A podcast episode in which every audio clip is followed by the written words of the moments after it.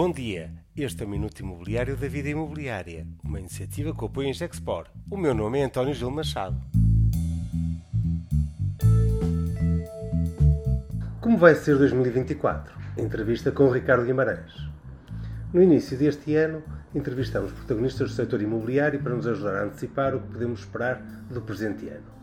Estamos com Ricardo Guimarães, diretor da Confidencial Imobiliário. Qual a valorização esperada para o total do ano 2023 e quais as perspectivas de valorização do mercado em 2024? Obrigado pelo convite, é um prazer participar no podcast da Vida Imobiliária, tentar um pouco partilhar uh, algumas das, uh, das, perspectivas para, para o ano.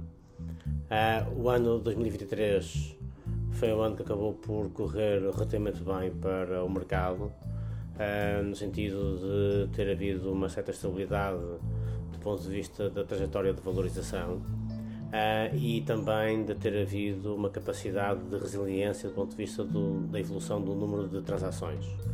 O mercado caiu bastante no final de 22, início de 23, no, no número de vendas, mas depois temos dado nota disso desde março, abril de 23, de facto, em número, o mercado manteve-se bastante estável.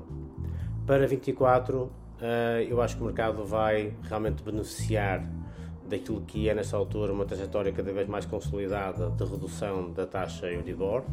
Nesta altura está na casa dos 3,5%, 3,5%, 3,6%, o que significa já uma forte redução face aos, aos, picos que se verificaram recentemente. E a expectativa, é, de facto, é de uma consolidação dessa redução e sendo legítimo esperar que a Euribor possa rondar os 3% no segundo semestre de 24. E, portanto, isso significa que uh, há uma alteração, uma inversão da trajetória de, de, de degradação das, das, condições de acesso à habitação uh, em resultado da, da, do aumento da Euribor, portanto, é uma, uma boa notícia. Uh, e isso também pode permitir com muita promoção imobiliária que está latente na expectativa de que haja melhores condições de procura, eh, possa vir para o mercado. O nosso problema estrutural persiste a falta de oferta.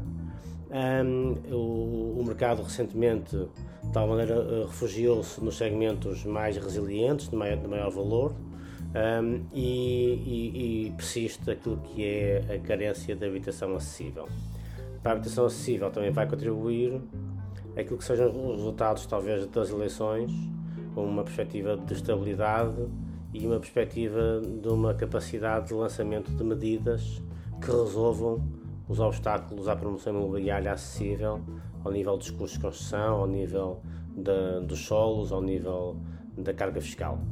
Portanto, enfim, é um ano cheio de desafios, mas, mas parece-me que também será um ano com muitas oportunidades seja do lado da oferta, seja do lado das condições de, de procura. Arriscas uma valorização do mercado? Enfim, isso é difícil de, de arriscar, até porque na prática o motor da valorização em 23 foram os mercados mais baratos que partiram de bases muito baixas e tiveram fortíssimas valorizações. Um, é verdade que o grande driver é o custo de construção, parece-me que se manterá estável, mas em valores elevados. Uh, e eu acho que é difícil que o mercado pelo menos uh, uh, não faça uma valorização acima de 5%, mas é uma valorização sempre heterogénea. É normal que nos mercados mais caros, uh, enfim, sejam mercados que se mantenham mais contidos e os mercados mais baratos, ainda assim, sejam aqueles onde haja uma forte oportunidade de valorização. Muito obrigado. Foi o primeiro podcast do ano, sempre com o apoio Export. Continuem connosco.